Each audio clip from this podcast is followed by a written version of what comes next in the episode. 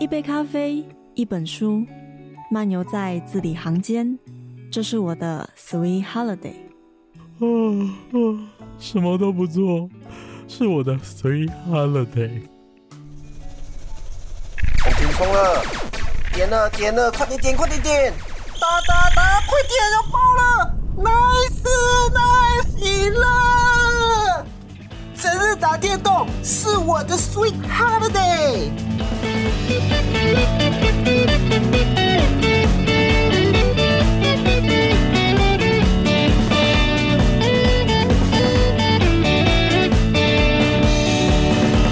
这里是 FM 八八点三，直达之声与 FM 一零三点七交广华联分台。大家好，欢迎回到白白总的 Sweet Holiday，我是玄谦。在今天节目的一开始，玄谦就要把主持棒交出去了。大家还记得在几个礼拜前，我们在讲到呃世界无烟日的时候，那位博宇，那是当时的来宾，不知道大家还记不记得他？那今天呢，我们的主持人就是博宇，由他来介绍我们今天要讲的内容是什么。我们欢迎博宇。Hello，大家好。那在开始本次的节目之前，请先听着我们的声音，想象一下画面。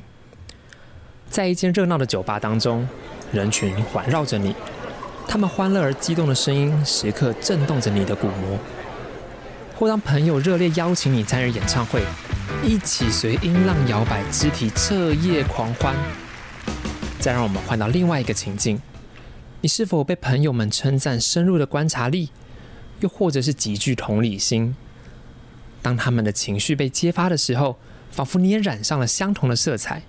感受对方内心深处的感受。好，请随着这段声音回到此处。聪颖的各位想必已经想到这一次的主题了。那没错，我们本次要讲的就是高敏感。那开始本次的节目之前，我们先来跟各位介绍一下本次节目，还邀请另一位嘉宾米江。来，米江跟大家说一声 “hello”。Hello，大家好，我是米江。好，那我们在开始前，我们先做一段简短的历史背景介绍。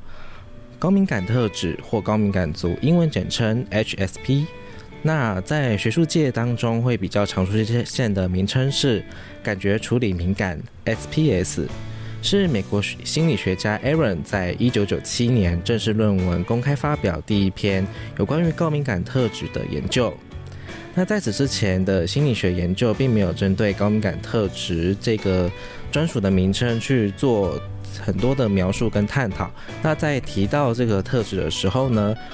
嗯，他们通常都会以其他的已经有蛮多研究的心理学特质再去做描述，像是比较知名的五大人格 Big Five。那跟大家简短一下，就是开放性、尽责性、外向性、亲和性和神经质。那当中，Big Five 里面的神经质与内向性等常常会被描述高敏感特质。而 Aaron 在注意到这个倾向之后，他在一九九七年正式提出了高敏感特质这个学术正式名称。那在国外的学术圈才开始注视这个特质，并且展开新的趋趋势研究。目前发现的话，全球大概有十五到二十趴的人就是属于高敏感组。那其实大概就是比例上就是。你像你朋友走在路上啦，五个人面就就会有一个是高敏感，其实也没有想象中的那么的稀有。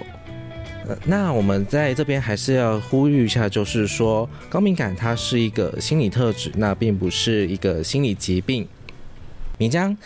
当我们提到高敏感的时候，你的第一个直觉想法会是什么？你可以跟我们分享一下吗？嗯，其实，在听到高敏感这个单字的时候啊。会先下意识觉得说，是不是可能像过敏之类的，可能对于某些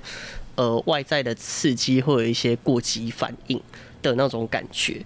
那但是在像刚刚听过博宇的介绍，或者是说，诶有深入了解这个单字的真正意涵之后，你就会发现，其实高敏感它是，嗯，就是像刚刚说的，它是心理层面的一个特质。那嗯，我自己原本也没有发现说，其实自己有这样的倾向。那比较像是在，呃，去看了身心科之后，虽然前面说它不是一个心理疾病嘛，但是在就是会觉得自己好像常常想太多啦，或者是过分揣测别人的想法啊，或者是会想要尽力的去达到他人的目标，就是或达到他人的期望的这种，嗯，给自己的压力啊，就反而会导致自己有一点忧郁症的情形产生。对，那在后来之后发现说，其实，嗯，它有好处有坏处。那当然前面提到听起来就比较像是坏处，但后来我发现，就是当我自己有这个高敏感特质，我注意到了，然后我把它转而变成我自己的优势之后，我就会发现说，诶，我可以预先去揣测别人他可能想要的东西是什么，然后去针对他想要我做出什么样的反应，而去做出一些。嗯，决策啊，或者是言行举止来迎合他的期许。那在这样子的情况下，我会发现，其实我在跟某些特定人士的相处的时候，其实，嗯，不能完全说比较自在，但就会比较能够符合他人的期待，然后跟对方打好关系这样子。嗯，那感谢米江刚刚的分享。其实米江刚刚他提到一些自身的经历，就非常的去符合一些。高敏感的特点，那 Aaron 他就是提到说，高敏感它有四大特点，D O E S 分别是深度处理、过度刺激、情绪反应跟同理心，还有最后一点就是敏感刺激。那我们在这边跟各位介绍一下，就是这四个点分别是什么。深度处理是指当高敏感族遇到事情处理时，他们的思考会更偏向深入去处理这件事情。他们会比往常的人还要想的更多，是或这件事情他们会有一些什么影响，这会使他们在跟非同类型的人相比上，会花费更多的认知资源去思考。那我们从外在表征，就是你一眼看过去，他现在在做什么的事情时候，你会觉得，哎。这个人是不是大脑宕机？为什么我跟他 Q 一个反应的时候，他还要愣在那边三到五秒？然后，嗯，你看我，我看你，两两眼对两眼的，你就，或是说，哎，你跟他简单提一个玩笑话，他反而就很认真的拉张椅子，就开始跟你分析，就说这个怎样，这个那样，那我觉得是如何，你该怎么做这件事情？那这这个就是他们的深度处理特点。那过度刺激与敏感刺激，则是高敏感族对一般比较不容易发现的事情，像表情、事物、环境的变化比较敏感，同时也对光线、噪音、疼痛、惊吓的反应也比其他人还要高很多。像是我们现在录音的当下，可能呃收音的可能会收不到，但是其实我们这边录的时候会有一些机械的微微噪音，像冷气啦、电风扇啦，或是一些我们自己在录的时候不不知。不自觉的肢体动作摩擦到的布料声音，那可能高敏感的人就会在我听我这段话的时候，就会也脑子也在受到些微小的声音的去刺激的影响。那同时在面对惊吓，像是 Happy Birthday 啊那种惊吓反应突然跳出来的弹跳式惊吓，那高敏感族的人也会对此比较敏感，或他们会受到更多的惊讶和惊吓。也有不少高敏感的人分享说，他们在办公室工作的时候，那你也知道，办公室其实蛮多人的那个键盘嘛，尤其是机械式键盘，哒哒哒哒哒哒的，那也容易对他们的心力产生额外的耗损，让他们在办公室那种比较封闭式的环境工作的时候，他们会容易更感觉到疲累，就是不太愿意再进行更多的社交。最后一个。情绪反应和同理心，这是指说高敏感人很容易对他人的情绪产生共感，像是当别人被骂的时候，明明就不是你自己的事情，那你就会觉得，哎。被今天被骂人数，或是你就很能够理解，就是说，对我懂，就是我能理解你当下那种委屈，你或是你那种愤怒的感觉。那有研究是说，高敏感的人他们的镜像神经元比较活络，而镜像神经元这个细胞则是当人在观看他人的动作行为的时候，我们大脑会产生相同的反应。那镜像神经元是人类模仿、学习和同理心相当重要的一个。细胞，当我们在观看他人的痛苦的时候，就会去产生一个神经共鸣的现象。那因此，高敏感人也会比较会因为情绪过载而迅速的陷入心力耗尽的情形。那其实这个这四个特点，D O E S 都跟米江刚刚跟我们分享的事情是还蛮相像的。那我个人是比较想要去询问，就是说，诶，你自己有提到是你曾因为这个。特质，那你觉得跟呃忧郁症是有相同的诶相像的表现？那你也曾经因此受到困扰，去求助身心科的协助？是，对。那我想询呃，可以方便询问一下，就是你在这方面比较深入一点的心路历程吗？哦，好。那嗯，因为像刚刚提到的这些 DOS 的这些特点，那可能譬如说像在办公室里面啊，听到其他人的键盘敲打声或者什么，其实对于我们高敏感族群的人来说，就是它有点是一个被动式接收，就是去接收到这些杂讯或者是嗯，我们当下其实不太需要。知道的一些资讯，可能譬如说像刚刚提到说，诶，我们录音现场会有一些机械的轻微杂声，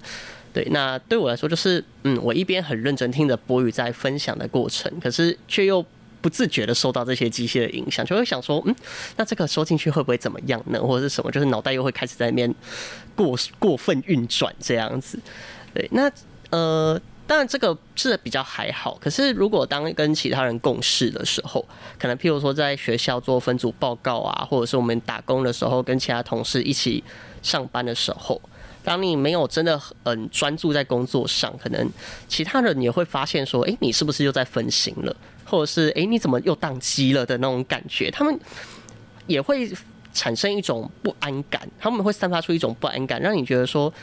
你是不是没有办法给他们依靠。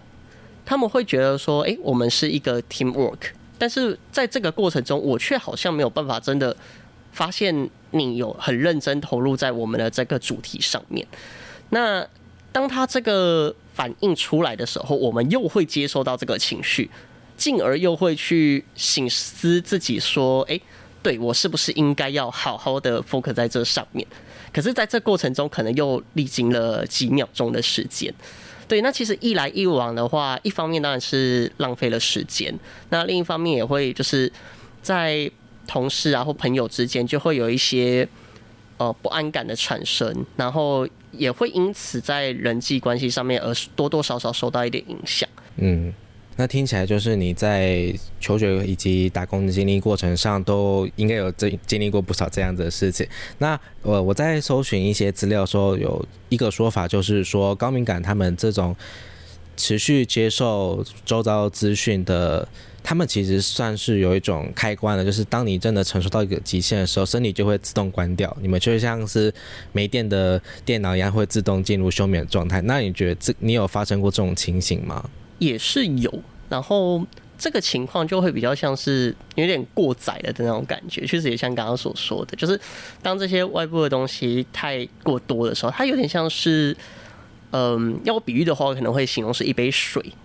对，那你主要的东西可能就是水龙头打开，你要接的那个水。但是你旁边就还是会有一些可能有人在旁边泼水啊，还是干嘛，就会渗进来。但但是你水满了的时候，你就要把水龙头关掉了嘛。嗯，对。那其实当这个时间点的时候，其实外面的东西再多进来，好像也不会有什么太大的影响。那对我来说，就是当我意识到说，哎，对我要 focus 在我们的主题上面的时候，确实在那一个当下开关的瞬间。就对于整件事情的主题，我们的主线任务就会突飞猛进。对，那所以其实前面这些，嗯，你可以说它是干扰或者是一些阻碍或什么，但其实对我自己来说，我会是把这些东西当做是一个讯号。对，尤其是在接收到呃伙伴啊，就是。呃，小组分组的同学或者是大班的同事，在接受到伙伴的这些情绪的时候，就会心想着：好，我们要把事情给完成，那不要让就是同学们或同事们太过超凡这样子。因为我们相信我们自己的能力是够的，那我们就可以尽可能的去做一些事半功倍的事情。嗯，那在这个情况下，就是这个 trigger 一打开的时候，哎，整件事情就会非常之顺利。但是在这个 trigger 开启之前，就确实是会有一点颠颠婆婆的，比较没有办法那么顺利的前行。哦，那听起来是你在一整个社会化的历程当中，你慢慢的去掌握到在大量的杂乱资讯中，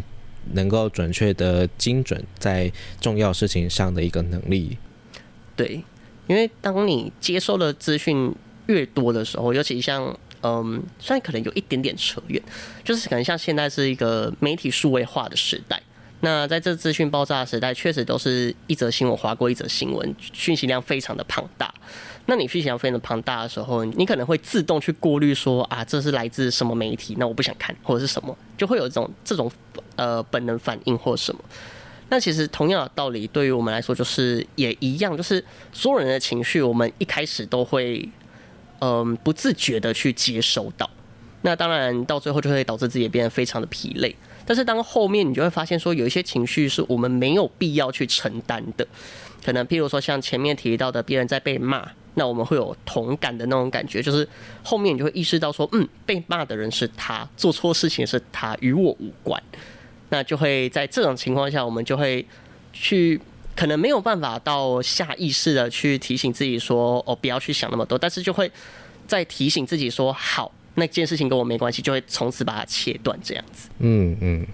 那听起来就是你给其他像同样是高敏感的人，就会比较深受大量资讯的人的建议，会是说，呃，要建立一套。你要明确的分辨，就是这些情绪的来源，还有你要能够自我去阻断这些东西。是的，那你刚刚有提到一些疲累嘛？那我想询问一下，说你通常要恢复心力的时候，你会去采用什么样的方式？我自己的话，会是去打一些单机游戏。嗯对，因为在单机游戏的过程中，你不需要跟其他人组队，也不需要跟其他人对抗，你就只有你自己。那你在解一些可能一些解谜游戏啊，或者是一些打宝游戏的时候，你就会去在比较不需要动脑，去无意识的去做这些重复刷副本啊，或者重复刷地图的这个动作。那而且这样刷一刷的过程中，可能突然掉了一个宝，诶，那你就会变得又变又变得更开心一点，这样子。那其实对我来说是一个蛮好的一个恢复的方式。哦，那听起来米江你是比较偏向内向型，你会去爱好一些个人独处的活动。对，哎，那刚刚提到内向型的话，我觉得可以在这边补充一下，就是说高敏感的人其实就不一定就是内向害羞的人，因为高敏感的特质像前面说的 DOES，那可是目目前我们学界在区分内向型跟外向型的人的话，他们有一点。区分的方法就是像刚刚提到的能量的补充。那内向型的人会比较偏好去独处，透过像是接触大自然、打坐冥想，或自己待在家做一些自己喜欢的事情，那都是一个很好的补充能量的方法。外向型则是会比较透过跟他人互动来补充能量。像我个人就是比较偏外向型的，像。我个人如果觉得，哎，我今天心情真的不太好的时候，我就会去找朋友吃饭，或是聊聊天，这样子就可能聊一个晚上，就让我觉得非常开心，觉得，哎，我的量能量都补满了这样子。但是高敏感的话，它的特质就是说，你在一个社会、一个环境里面深度解读资讯会耗比较多能量，所以在如果你是高敏感又是内向型的人的话，那你在一个社交场合会非常迅速耗光自己的能量。可是如果你是高敏感但外向型的人的话，你在前面就是熟悉环境的过程中，你一样会耗费比较大量的资源。可是当你熟悉这个环境，像你在一个 KTV，可能有一些比较。呃，十个人里面好了，有五六个是你认识的，其他的是你不认识的人。那你可能会在前面就说，哎，我要熟悉这些朋友性格，会比较需要花费一些的认知资源。可是呢，后面你熟悉之后，你就会整个嗨起来，然后你就会像万向型一样的成功的补充完你的能量。其实我这边会想要问虎虎，也就是说。到底怎么样可以算是高敏感啊？假设说我就是一个非常嗯很会注意这个环境的四周，然后也非常的贴心的会去照顾各种不一样的人，这样子我算是高敏感吗？又或者是说，如果我今天嗯假设说我是呃素食店的店员好了，那素食店大家。如果在点餐的时候，可能会看到，就是说，哦，这边的炸台在哔哔叫，然后后面的烤炉也在叫，然后可能店员有时候你会看到他们分身兼多职，前面在服务你，其实他的耳朵还在服务那种点餐车道的民众。如果我能这样多工处理，我也能够同时注意到各种不一样的现场声音，我这样子算是高敏感吗？嗯，其实，呃，其实你刚刚这样子讲的话。我自己在查资料的时候是有发现一件事情，就是我们中文，不论是中国还是我们台湾，就反正就是华文圈这些做高敏感的研究，其实本身数量并不算多，尤其是以心理学界来说，他们算是一个非常崭新，但是数量不够庞大的一个研究。虽然很多人应该都有听过什么给高敏感族群的自救啊，或什么四十六堂课那那种比较热销的书籍，嗯不是不是说笑他们的意思，而是说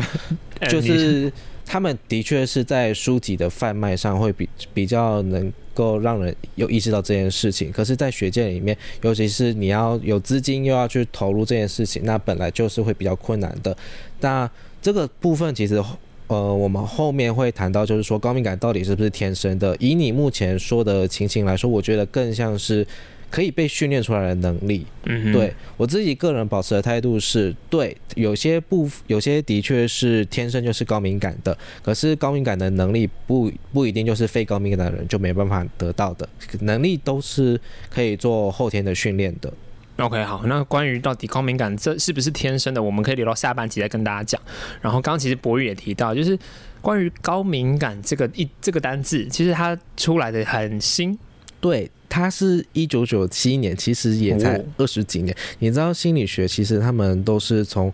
蛮久远之前就一直累积下来嗯的，慢慢的研究这样子的。嗯哼，好，所以就是，嗯，我我这这个东西我有办法找量表，或者是说寻求医师的定，就给自己诊断。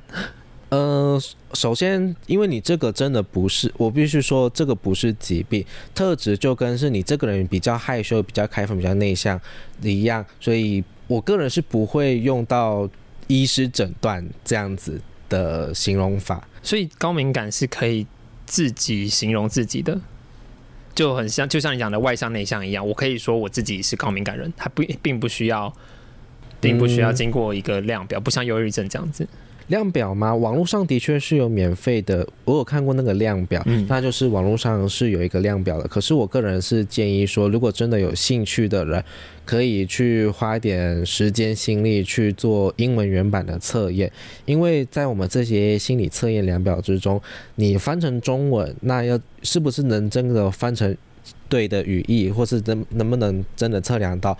以及你做出来之后，他们是怎么解读结果的？是不是有经过专业的去做审视？这都是需要去做性消毒测验的。嗯那如果是你是好奇，听完今天这个广播想要试试看的，当然是非常鼓励，你就直接在网络上打 HSP 的测验量表就找得到了。好，那我们听首歌休息一下，再回到节目的现场。人都问我，我伫咧听啥？我甲因讲，我即摆咧收听的，就是爸爸种的《Sweet Holiday》。欢迎回到拜拜中的 Sweet Holiday，在今天我们特别来聊聊高敏感，有了博宇来帮我们做资料的介绍，然后也请了米酱来到现场来做现身说法的实际经验分享。我们再一次继续的把时间交给博宇。Hello，大家好，欢迎到博宇现场。好，那刚刚有说就是是不是天生对不起，对不起，什么叫博宇现场？哦，我想说让气氛活跃一点嘛。不是这种啊，不是这种吗？还是等一下我们可以请呃旁边的人帮我们后置一下那个夜店的声音。我最近蛮想去夜店的。那老师那个谈话的气氛可以比较不要像是那么的像在那个什么，只差一只差没有一个那个聚光灯打在我脸上，你懂吗？好，有没有听到？下一次要准备聚光灯。不对，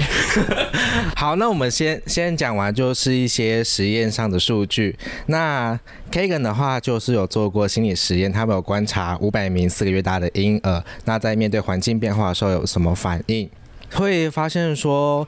五名婴儿里面会有一名对环境刺激变化会比较有哭闹的反应。那这些婴儿在之后长大之后，再一次招回来，再做一次环境刺激的变化的时候，也同样是当年那一名有哭闹反应的婴儿，会跟其他的受试者比起来有更大的的反应，会更强烈一点。心理学家 Boris 的话，则是收集八百九十三位群众做高敏感量表的测试。那他们会发现，就是说高敏感是以类别而非程度的方式存在着，也就是说，你是就是，你不是就是。这听起来其实是还蛮果断的，对不对？米江，你觉得你是什么时候觉得自己就是的呢？还是你是有经过量表测试就觉得，哎、原来我是符合这样子特质的？其实没有测，没有特别测试过，哎，就比较是，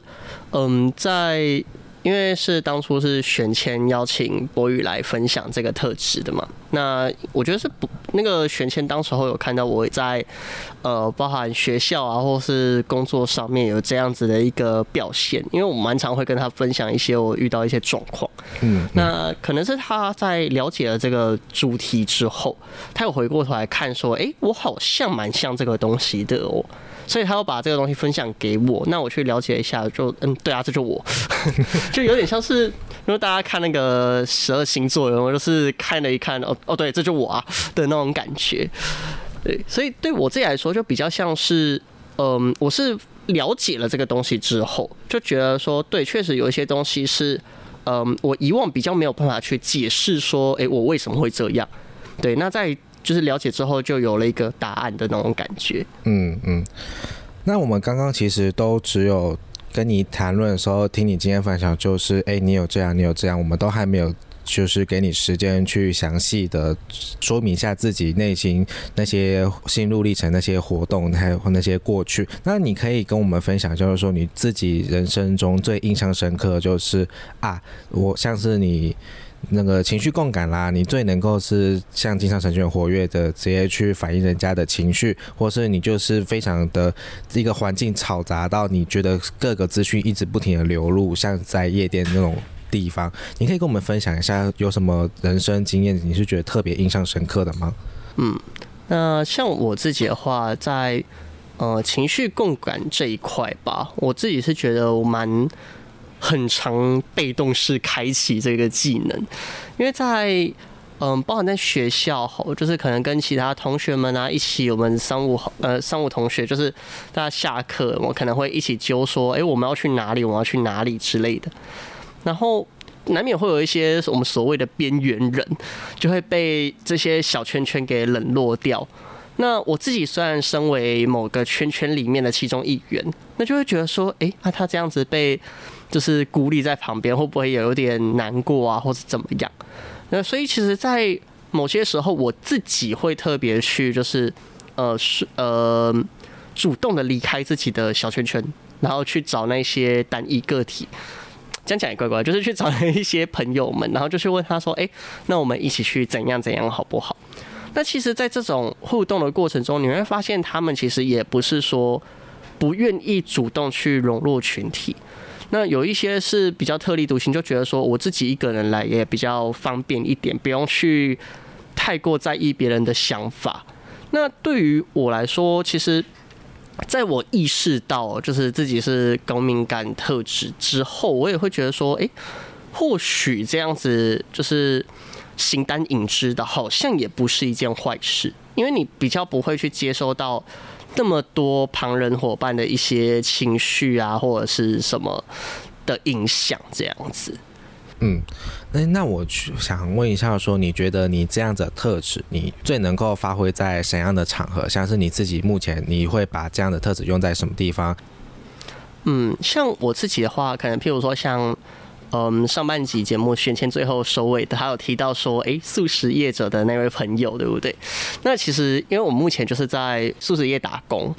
对，那其实就是在这样的过程中，因为嗯，大家如果去某些素食业会有那个得来素嘛，对，那得来素的话，就是他在你在荧幕那边跟他点餐的时候，其实跟你点餐的那位员工，他同时还要帮他旁边窗口的客人结账，那甚至是。耳机对内也可能会有值班经理或是其他的同事跟他同步回馈说，诶，什么东西目前缺货？诶，什么东西现在可能需要多等个几分钟？他会需要去接收到同时来自多方面的声音，而且这个不是刚刚前面提到说的是可以过滤掉的，这些都是必要的资讯。那在这个情况下的话，其实像我自己，我在这一个工作站，我的表现就比其他的。同事来的还要更容易上手，呃，因为一方面来说，我可以一心多用嘛，那或者是像我说，呃，像我们前面提到说，嗯，高敏感特质的这些伙伴们，我们就是可以比较被动式的接收到这么多的资讯，那些对于我们来说，我们就不用特别花心思去再多留意有谁在跟我讲什么。那在这种情况下的话，就是我也可以，呃，非常轻而易举的，一边耳机在跟荧幕前的客人点餐，同时我又可以跟旁边的客人说，诶，你的金额是多少钱？要跟他找钱。那甚至是我又还可以开耳机跟前面的伙伴说，诶，刚刚窗口的这个客人说他的饮料去冰，帮我注意一下，这样子。但所以其实，在这样子的过程中，对我自己而言，我在嗯这个工作这上面，就是我在那边就是值班经理，可以不用担心。其实，在工作上面也是一个蛮强势、诶蛮强力的一个同事。对其他伙伴来说，就是诶，只要今天我看到米酱有上班，他们就觉得哦，对，好开心哦的那种感觉，这样。哦，哎，那还真是，这其实比较让我意外，就是因为我个人是在读资料的时候会。就是脑内会觉得，就是说，那高敏感的人，他们可能会比较适合在做一些设计、艺术设计，或者是因为他们有比常人还要更敏锐的一些感官，还有一些对事情微小事情的观察力，或是像我自己也是心理嘛，我会觉得，那他你们高敏感会比较适合做智商类型的，因为你们对于情绪来说会比较去敏锐的察觉他们一些细微上变化，以及他们可能会最需要怎样的协助。呃，像你提到的素食，其实还蛮让我意外，因为就是说他们在嘈杂又是大量快速的讯息里面，那我会觉得说，那你们这样很快就会去耗费自己的说认知资源，或是你们就会觉得讯息他们不是没有排列式的重要程序，而是变成并列式的。确实，因为嗯，虽然前面提到说我自己在这个工作站非常得心应手。但是也像璇璇前面提到的，就是对我确实我在这边一边忙的时候，我耳朵还可以一边听到，呃，厨房的炸鸡块要就是那个蜂鸣器已经在响了。可是我不是在厨房的，我不可能进去厨房帮他们把那个鸡块起起来，把蜂鸣器按掉。那对我来说，就是那个蜂鸣器确实就很吵，因为嗯，素食业就是不管是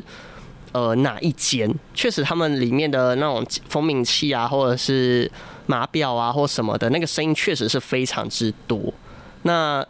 他们的声音就确实是很吵杂。对我来说，也确实是我如果连续工作个三四天，我也确实会受不了。尤其当那个蜂蜜器在那边响了好几秒，没有人去把它按掉的时候，我就会在心里面暗自骂说：到底为什么不把它按掉？我要疯了 的这种情况产生。可是，嗯，确实在这种情况下，就是。嗯，也像刚刚博宇说的，对，我们在做这一行的时候，也确实是我自己也是觉得蛮意外的。那可是因为对我自己来说，是因为我会去多提呃多发现说哪边需要什么样的，哪边会有什么样的需求。就可能譬如说，今天主管跟你说，哎，我们今天套餐要促销，说多加购一个鸡块这样子，那你就会需要跟每个客人推说鸡块。可是不是每个客人都会买单呢？那你要怎么办？你就会可能会从他跟副驾的对话里面听到说，他可能想要多吃一个呃现炸的什么东西，你就你就可以趁机跟他说，哎，那我们有什么东西也不错哦。然后他就说，哦，好啊，没有问题。那值班经理这时候就会觉得，哎，你也确实是做的还不错，我没有做到加购的这个选择。哎，博宇，我想问，那就是在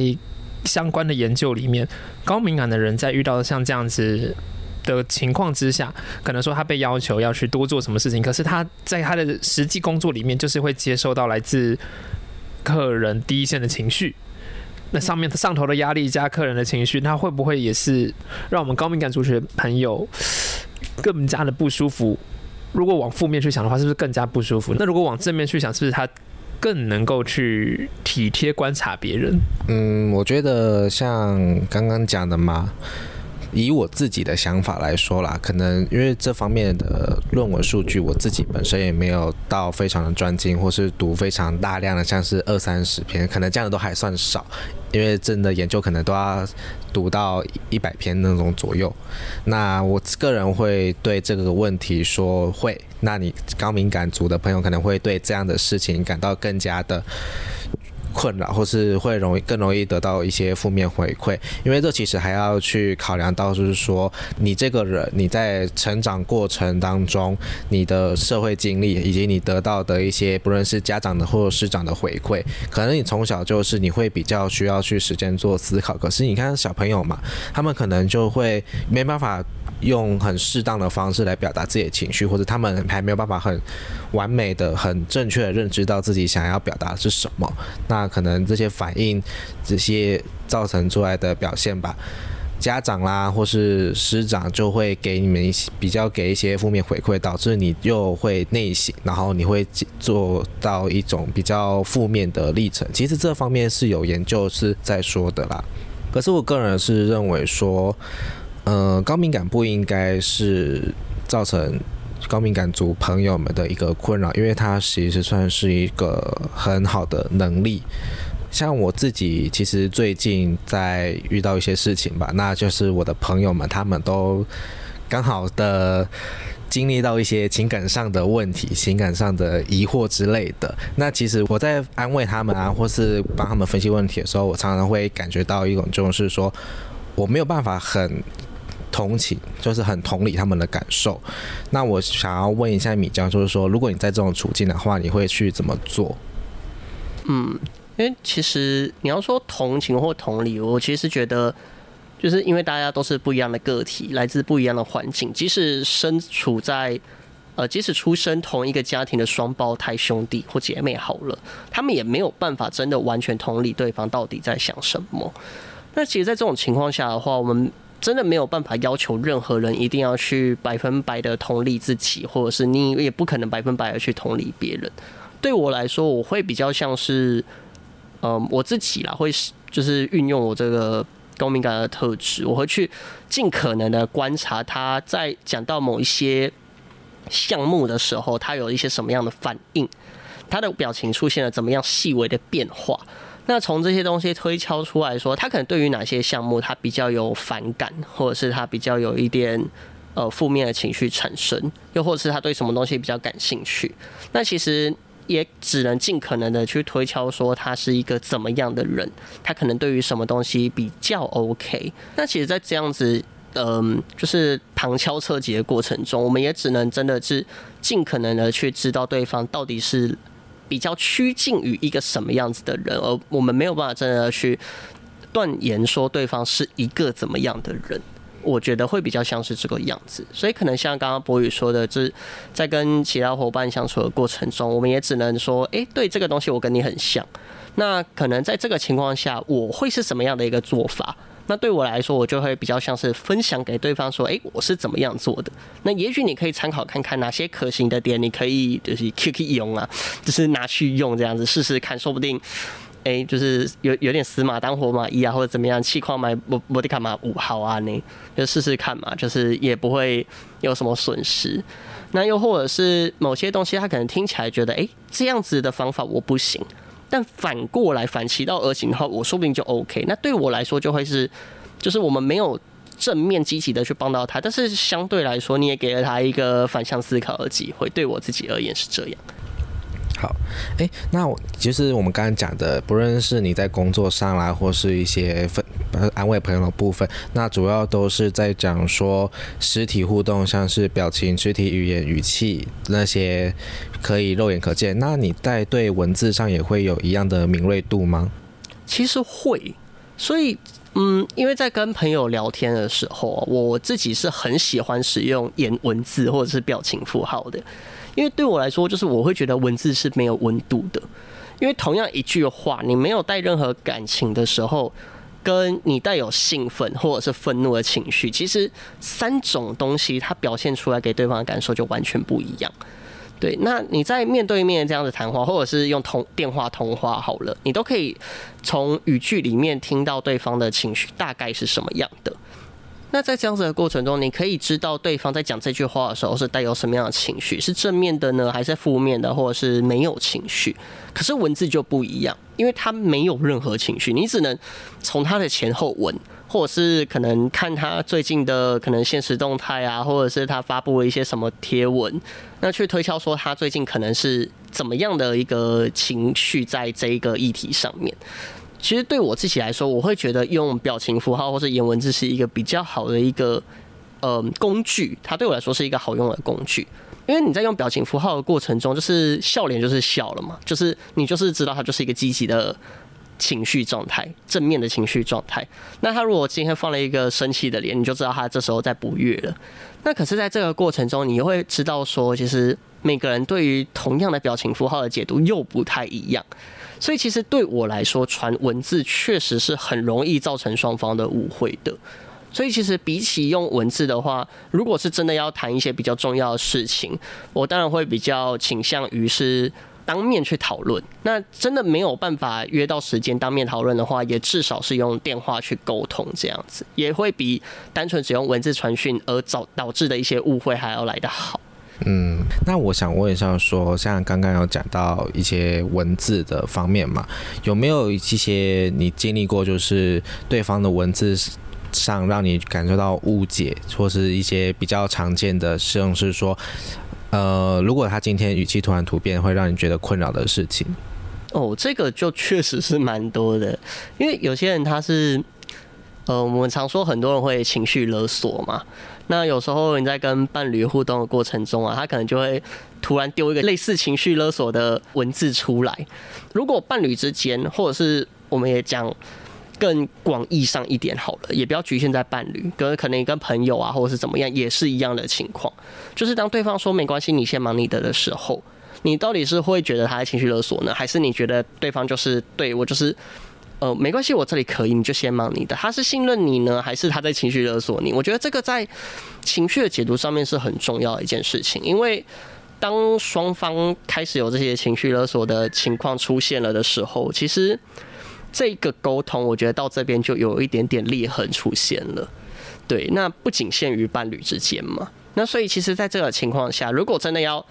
摒除这个疑虑。对我自己来说，我会多确认一次，就是你也不要反过来情绪勒索说，哦，对啊，现在就是我没有办法陪你啦，怎样？就是我会是去多确认对方一次，说，所以你真的 OK 吼？因为我这件事情确实有点忙，就是告诉他你的苦衷，那也就是我觉得是主要是要让对方知道说你是在意他的，而不是说你只是要做你自己的事情。所以其实，在这种情况下，就是这个文字确实是有一点，嗯，就真的是一言难尽。对，所以，我我会比较倾向说是，如果在这种情况下，就是确实就是，就是单纯只用文字就会造成的这种误解，嗯。哎，那你刚刚有提到，就是说在情侣互动方面嘛，呃，我刚刚自己听下来的感觉是说，这个其实还有牵扯到，就是说是不是远距离的一种情侣互动的方式？你会觉得说，以你自己亲身经历来讲啦，你会觉得高敏感族更适合去做远距离，还是他们是只适合做比较适合实体？那哪一个会比较适合你的情形？因为如果真的要去。归类说谁比较适合，谁比较不适合。我其实觉得就是，嗯，因为毕竟这段关系是双方在谈，其实就真的是双方 OK 就 OK，听起来很笼统。那真的要详细一点去讲的话，就是你说高敏感它比较适合，呃，实体呢还是远距呢？其实对我自己而言是都可以。对，听起来又是一个就是呃荒谬答案，但其实它背后是有原因的嘛。因为你说实体的话，你很常看到对方。那对方的一个微表情又会引起你过分的揣测或思绪的时候，对你自己好像又不是一个那么健康的状态。可是也确实，你在实体相处的过程中，你会比较知道对方可能最近遇到了一些什么样的状况啊，或者比较需要一些什么。我觉得这也是一个好事。那在远距的过程中呢，因为你们只有靠。呃，文字传讯啊，或者是有些人会就是我们约定说，我们晚上睡前就是要通个几分钟的电话，用这种方式来维系彼此的一个热情存在。那就真的是双方适合，比较适合哪一种就是哪一种。因为像我自己在谈过这么多场恋爱的过程中，也是有实体的，也是有远距的。那真的你要我讲起来说哪一个比较适合的时候，我其实都会觉得说每一段或多或少都有一些遗憾。就是我跟这个是远距，可是它比较适合实体，或者说我跟这个是实体的时候，它又比较需要一点距离。那在这种过程中，其实就真的很尴尬，没有办法真的去定义说哪一种到底是不是正确答案。所以其实就真的只能去多试试看对方跟自己是不是适合这样子的模式。嗯，对，听起来是这跟你是否是高敏感无关，是你们两个人互动，你们对彼此的个性其实才是最重要的点。好，那我们是本期节目也快到尾声了，我们最后请米江分享一下有没有什么话或是一些建议想要分享给同样是高敏感族的朋友呢？嗯，那嗯，像节目一开始所提到的，毕竟高敏感族群它不是属于一个心理疾病，比较是一个人格特质。那既然它是一个特质的时候，诶，我们不妨就利用它的长处，像我们可以多方去接受别人的一些细微的讯息呀，或者是什么。虽然在接受的过程中确实是会很累，没有错，但是在这样子多方接受情况下，其实对我自己来说，我也会某些地方我也会去内省自己，说，诶，我自己会不会这样子给别人带来困扰，或是诶，这样子的过程中，我会不会给别人，嗯，就是别人会不会因此而比较喜欢我这样？那这样子的过程中，你确实有可能会变成忧郁症，因为你担心的事情太多了。那也是我之前的情况。那但是到到后来，当你发现说，诶，你可以截长补短，就是你发现你自己的长处的时候，不要去过分思考自己的缺点，而是把它变成自己的优点，去尽量发挥自己的优点、自己的所长的时候，其实那些缺点其实就。自然而然的会被你的优点给隐蔽掉。所谓瑕不掩瑜嘛，那大概我猜啦，大概是这个意思。所以就是尽量的去发挥这些，我们可以去